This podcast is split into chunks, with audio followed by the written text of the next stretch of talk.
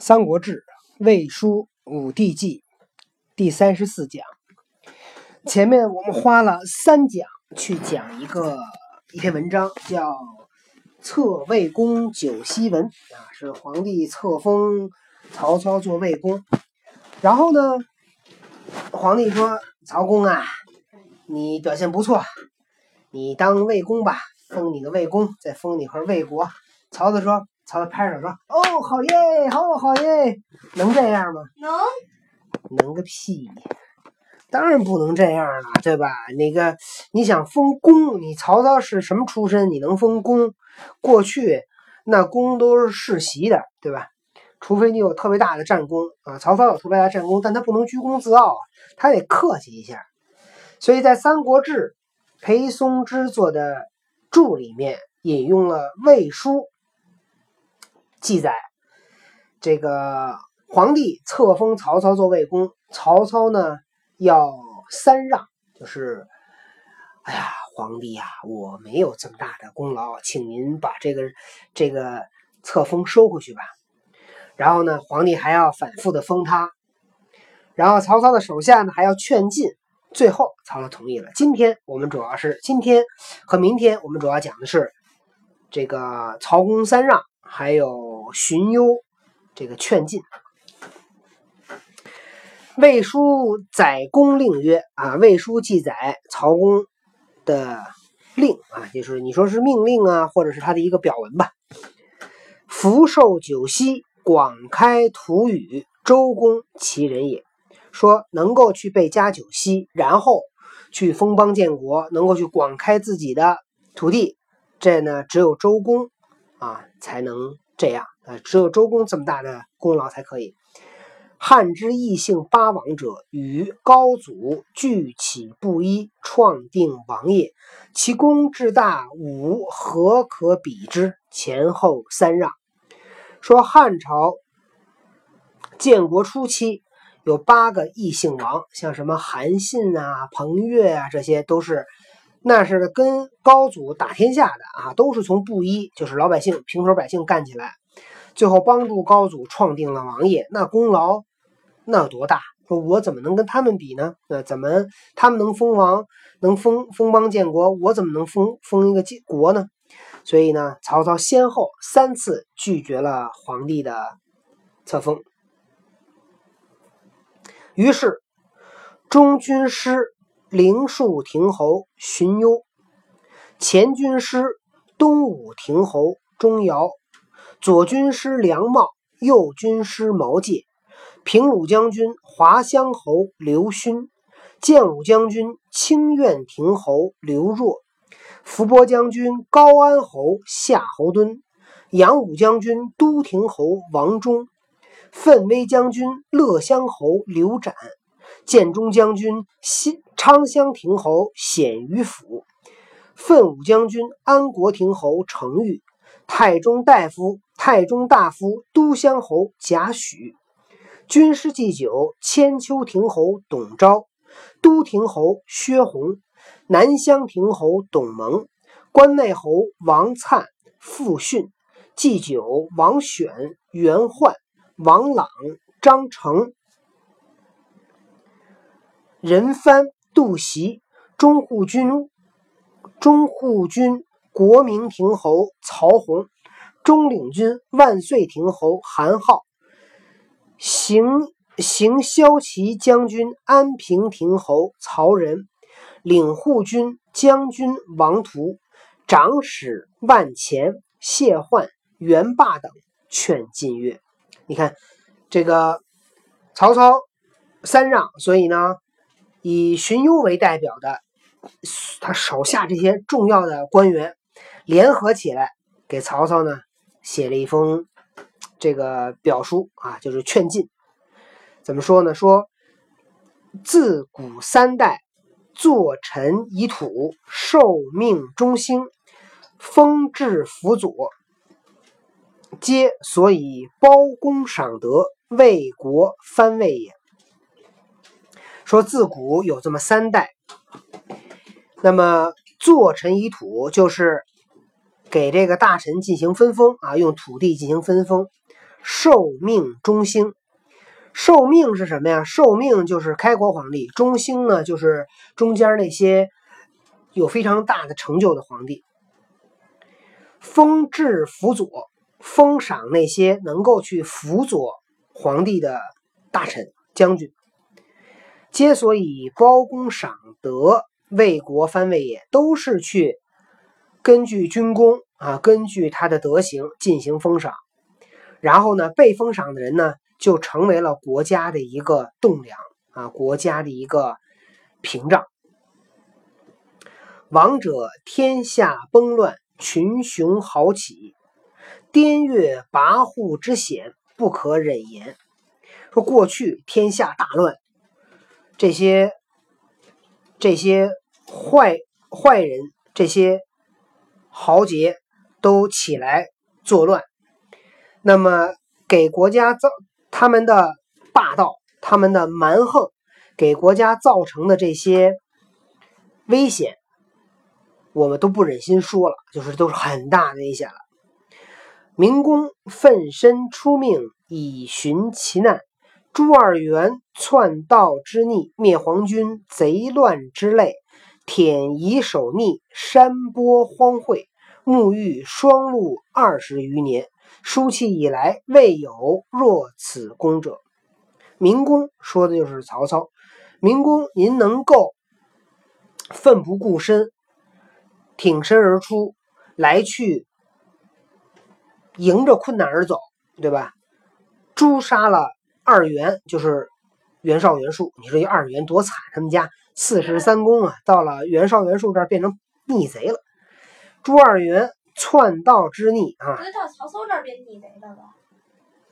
不是，就是到了袁，就是袁家这个这个累世的这种功名。到了袁绍、袁术这一代，变成了反叛，对吧？袁术自己当皇帝，袁绍想立一个想立一个皇帝，最后没立成。袁绍，你知道犯的最大的错误是什么吗？不能立一个皇帝，一个是不能立皇帝，最后是他来打曹操，结果打这块烫死的山呀。因为曹操手里有皇帝，你来打曹操是说明什么呀？你打你是来打皇帝的，你是造反啊！对吧？这一下政治上你就失误了，就失败了，已经没打就已经失败了。其实这个袁绍就是傻，他不知道曹操是块烫手的山芋。袁绍是这样，就是他没有必胜的把握，或者说他，或者这么讲吧，他有必胜的把握，他认为他能够打过曹操，因为他是十倍于曹操的兵力。但是问题是，问题是打仗不是靠人多，不光是靠人多，对吧？你人再多，你不会指挥也是不行的。所以袁绍输在了自己的无能上，对吧？呵呵哒。灭黄军贼乱之类，那么曹操还灭了黄军，平了黄巾之乱。嗯，对，这也是。舔夷守逆，山坡荒秽，把这些叛乱的人都消灭掉，把这些杂秽脏乱的东西都铲除掉。沐浴双陆二十余年，说在过去的二十余年里面，您就没有能够过一天好日子，都是风餐露宿啊，都是顶风冒雪为国家去拼命。书契以来，未有若此工作。说自从有文字记载以来，就没有您这么大的功劳，这有点吹牛了，怎么可能？昔周公成文武之际，受以成之业，高枕墨笔。攻击群后，商衍之秦不过二年。过去那个周公，对吧？他是继承了文王、武王的这个辉煌的业绩，接受了一个已经建成的帝业，然后呢，他来去辅佐这个国家，来去这个怎么讲？这个礼让这些诸侯，在商衍。叛乱的时候，商纣王的儿子叫武庚。武庚在死了，在武王死了以后，联合衍等地进行大规模叛乱，最后被周公给平掉了。说他们商演这个叛乱，也就闹了也就两年就被平掉了。吕望因三分有二之行，聚八百诸侯之士，战把毛越，一时指挥。然皆大起土宇，跨州监国。吕望说的是谁呀？吕望叫姜子牙，他姓姜，他是吕氏，名尚，也名望，字子牙。哎，他就是姜子牙，也可以叫吕望。那么，因为他是因为他的姜子牙的先祖辅佐大禹平水土有功，被封于吕啊，封于吕地。所以呢，以吕为姓啊。这个中国古代以这个地名为姓的就很多，比如说我们姓邵，我们邵就是在山西省的邵邑，所以我们也是以地名为姓的。那么姜子牙他呢，被封在了齐国啊，他占据着八百诸侯的这个庞大的势力，然后呢，他就所向披靡。那么周公和姜子牙呢，都大企图于跨州监国啊，都是建立了自己的国家。周公八子并为侯伯，百亩新冈，交祀天地，策典策备物，拟似拟则王室，荣章宠盛，如此之宏也。周公呢有八个儿子，他们都是被封为了侯爵和伯爵。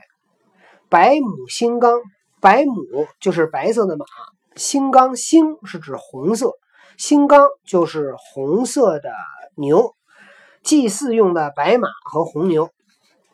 所以他们在祭祀天地啊，你想能够祭祀天地的，那就得是王或者天子，对吧？其实应该是天子才可以祭天地，那么王都不应该祭天地，但是他们都去祭天地了。他们的这些用的典册呀，用的一些祭祀的物品呢，都是模仿着王室去做的，所以他们的这个气势非常的宏大。逮至汉兴，左命之臣张耳、吴瑞，其功至博。亦连城开池，南面称孤。等到了汉兴，到了汉朝兴旺的时候，那些辅佐的大臣，比如说张耳啊，比如说吴瑞啊，张耳和吴瑞呢，都是在秦末汉初的时候呢，他们是这个农民起义的领袖。然后呢，因为他们都是带帮助消灭了秦国，所以在汉朝建国的过程当中呢，他们也都被封为王啊。吴蕊被封为长沙王，张耳被封为赵王啊，这都是异姓王。吴蕊是女的吧？呃，应该是男的。蕊呢？它蕊是一个草字头一个内那个蕊。哦，我还以为是草头像像杏花蕊的蕊呢。说这两个人其功至博，说他们的功劳很小啊，然后呢也能够去连城开地啊，也是占了很大一块地方，南面称孤，面向南边做了王。嗯，不过我觉得他们跟曹操比起来，功劳是小了点儿。不就农民起义帮着灭了那个秦朝吗？嗯你看曹操灭了农民起义，灭了那么那么多的小民族，其实我觉得曹操比他们真的干挺厉害。是吧？嗯，这倒是。这这句话倒是曹操的功劳确实是很大。此皆明君达主行之于上，贤臣圣宰受之于下，三代令典，汉帝明制。说这些都是贤明的君主在上，然后呢，这些贤德的大臣在下，在三代以来，这都是有非常明确的典典文典令记载啊，说您被封为王，这都是。有据可查、天经地义的啊，您不用客气。今比劳，则周吕义；济公，则张无威；论智，则齐鲁众；言地，则长沙多。然则魏国之风，九锡之荣，况于旧赏，由怀玉而批贺也。说今天您的功劳要比功劳，那周公跟姜子牙，那他们的功劳，他们太轻松了，就得到那么大的功劳。嗯，这个倒有点拍马屁的意思。哎，再比这个战功，这个张张耳、吴蕊，那他们的功劳太小了啊，这倒是真的。啊。论这个建国，那个齐国、鲁国，那就是很大呀。再论土地，那长沙很多呀。那这个现在封给您一个魏国，给您加九锡。如果跟过去的这些封赏比起来，您这个还是怀玉而披鹤，怀里抱着块玉，穿着一个破衣服，对吧？说明什么呀？就给您这个封赏啊，太小了。妾列侯诸将，姓潘龙记，得妾微劳，佩子怀皇，盖以百数，亦将因此传之万世，而民公独此赏于上。将使其下怀不自安，上为圣朝欢心，下失冠带至望，望辅弼之大业，信匹夫之细行，忧等所大惧也。说，不光是这么封赏您，是这个亏待了您，就您手下的这些诸位将领、这些列侯、这些将领。都是有幸能够跟着您啊，这个姓潘龙记，龙记指的是骏马，也指君王，其实就说的是曹操了。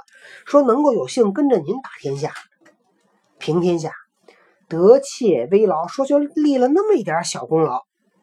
佩子怀玉，身上佩戴着紫色的印绶绶带，对吧？怀玉。怀里边抱着那个黄金的官印啊，其实也不是金的啦，过去都是那个铜的啊，铜的他们就叫金，抱着这个铜印。